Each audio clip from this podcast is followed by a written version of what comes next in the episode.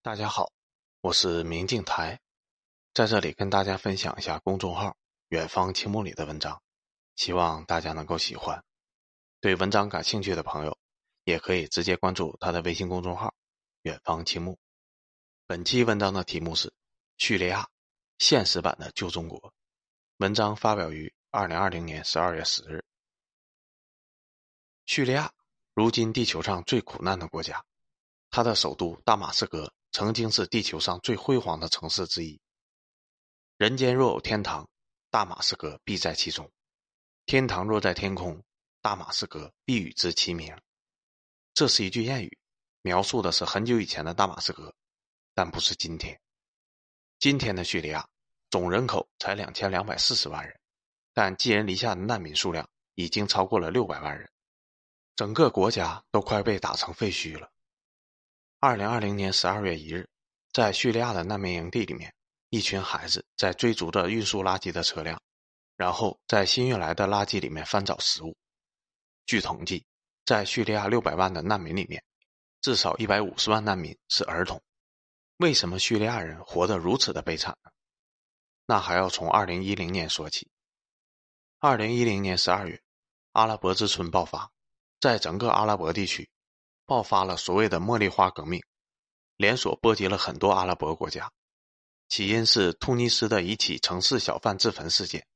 欧美势力插手以后，在向往欧美的公知带领下，迅速演变成了大规模的暴力反政府冲突，进而掀翻了现任的政府。二零一一年一月十六日，茉莉花革命蔓延到了叙利亚，反对派们到处找理由。二零一一年三月。一名学生在街头涂鸦反政府内容被逮捕，引发了公知们的大规模抗议，进而演变成了武装冲突。而欧美的势力趁机给反政府力量提供大量的资金和武器弹药，鼓励他们掀翻现任的政府，然后就引发了全面的内战。很小的事情就可以成为撬动一个国家覆灭的支点。很多人纠结于香港暴乱的起因，但阿拉伯的例子告诉我们。什么起因根本不重要，只要美国想在后面搞事情，你不管做什么都会有事。随便选个社会矛盾都可以当做支点，除非你举国上下一点矛盾都没有，但这是不可能的，圣人治国都做不到。阿拉伯之春迅速掀翻了很多中东国家，但叙利亚的政府却异乎寻常的顽强。最开始的时候。欧美国家向叙利亚反政府武装提供了大量的武器和后勤的补给，直接在土耳其、约旦等国设立了自由军的训练基地。训练完毕的反政府战士携带大量的军事物资，源源不断地进入到叙利亚。反政府力量坚定地认为，只要掀翻了现任政府，叙利亚人民就会更加的富强。双方围绕各大城市展开了鏖战，但是和后面的大战相比，一开始的战斗只是热身赛。反政府武装只是仗着训练和补给营地都在境外，才避免了被剿灭的命运。二零一三年，阿拉伯极端武装力量插手了叙利亚内战，什么 ISIS 极端武装、车臣极端武装全都来了。为首的 ISIS 武装势如破竹，正面击败了政府主力，一度占据了整个叙利亚百分之八十的土地，并宣布建立了伊斯兰国。欧美国家一看，极端武装力量的战斗力这么强。转眼就把那些所谓向往欧美自由的反政府力量给抛在一边了，因为那群公知真的是太废了，打了两年都没有打出个眉目，白白浪费了那么多的资金和武器，还是 ISIS 他们省钱，直接把叙利亚这件事儿给平了。虽然他们都是恐怖分子，但象征性的打击一下就可以了。至于 ISIS 这群极端的武装自由还是不自由，那和欧美国家有什么关系？当初搞乱叙利亚。就是为了拔除这个俄罗斯的盟国，只要能达到掀翻现任政府这个目的，采取什么手段和过程那都是次要的。把叙利亚让给极端武装控制，欧美国家觉得没什么，但是俄罗斯不乐意了，因为这群极端武装成为了车臣恐怖分子的大本营。亲不亲美先不谈，但肯定是极端反俄的。反政府武装好歹还能正常对话，这群恐怖分子真的是连对话都做不到。二零一五年，俄罗斯直接大规模军事介入了叙利亚，发起了对 ISIS 武装力量的直接打击，不仅是在帮助叙利亚政府，也是在帮助自己。随后的日子，叙利亚政府军节节胜利，ISIS 武装节节败退。到了2018年3月，政府军发起了收复东古塔的行动。如果成功，那么平定全国指日可待。这下子美国坐不住了。这么多年在叙利亚各路反政府力量投了那么多的钱和物资，怎么能就这样打水漂呢？阿拉伯之春毫不费力的掀翻了那么多国家，怎么就你叙利亚那么难搞呢？你就不能乖乖的倒台，给阿拉伯之春这么好的行动画上一个圆满的句号吗？二零一八年四月七日，在反政府武装控制的杜马镇发生了一起恐怖袭击事故，导致数十名平民丧生。西方国家第一时间对此事做出了结论：这是叙利亚政府军使用化学武器对叙利亚平民进行的大规模屠杀。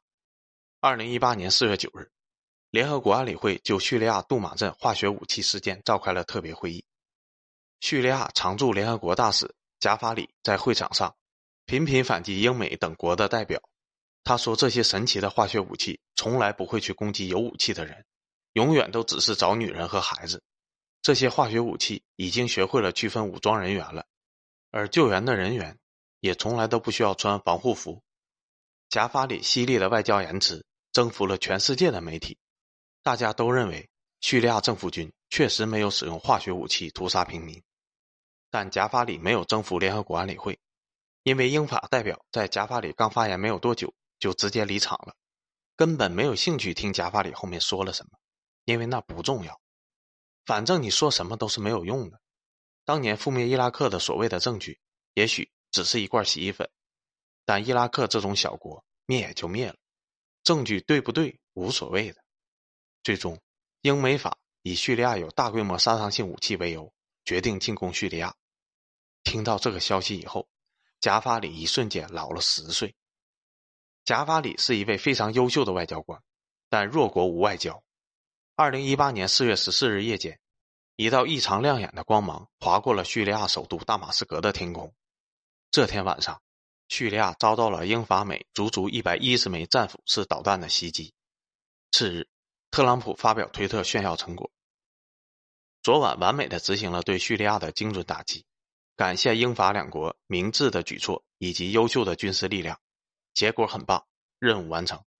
随后，欧美势力大规模直接介入了叙利亚战场，土耳其、以色列等各方势力也纷纷介入，叙利亚整个成为了一个大的战场，被称之为微型的世界大战。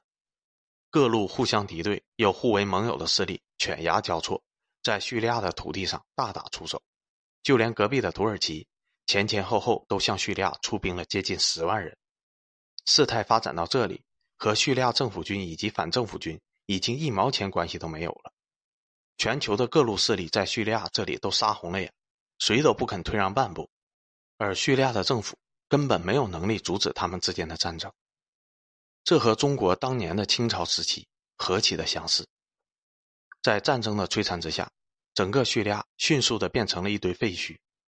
叙利亚的父母们抱着孩子在废墟中逃亡，每一天他们都生活在炮火的威胁之下，已经很久没有正常的生活了。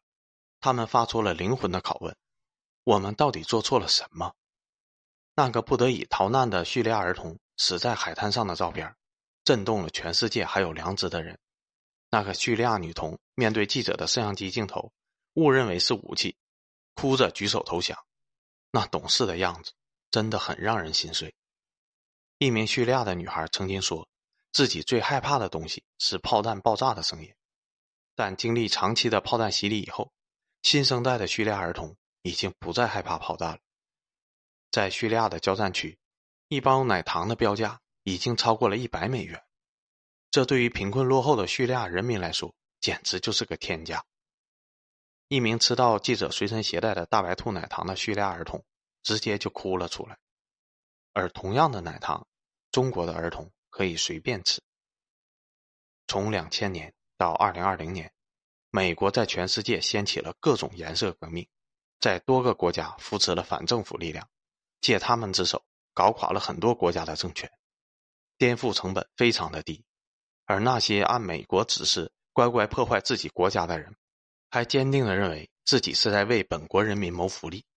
但实际上，被颠覆的国家那么多，所有被美国直接或间接推翻的国家中，有哪一个实现了民主和自由？有哪一个国家的国民过上了富裕的日子？是伊拉克还是叙利亚？是利比亚还是乌克兰？反例遍地都是，正面案例一个都没有。中国也有这样的人，而且一直都有。如果被这样的人掌控了国家，那么围着垃圾堆寻找食物的，可能就是我们自己的孩子了。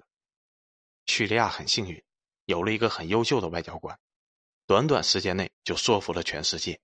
但他依然无法阻止自己的祖国被炸成了废墟。他遭遇的这一切，中国都遭遇过。上一个叙利亚就是中国。正因为我们都经历过，所以感同身受。叙利亚沦为列强的战场，那是因为这符合列强的需要。叙利亚人民怎么想，这不重要，因为弱国没有资格有想法。确实有很多叙利亚的英雄为了祖国牺牲了一切。他们不怕死，但叙利亚的儿童依然过得很悲惨。很可惜，不是每一个混乱贫弱的国家都能出现一个毛泽东。毛泽东的选集第一卷《星星之火可以燎原》中说：“如果认清了中国是一个许多帝国主义国家互相争夺的半殖民地，就会明白全世界何以只有中国有这种统治阶级内部互相长期混战的怪事，而且。”何以混战一天激烈一天，一天扩大一天？何以始终不能有一个统一的政权？我们并非生在和平的年代，只是生在了和平的国家。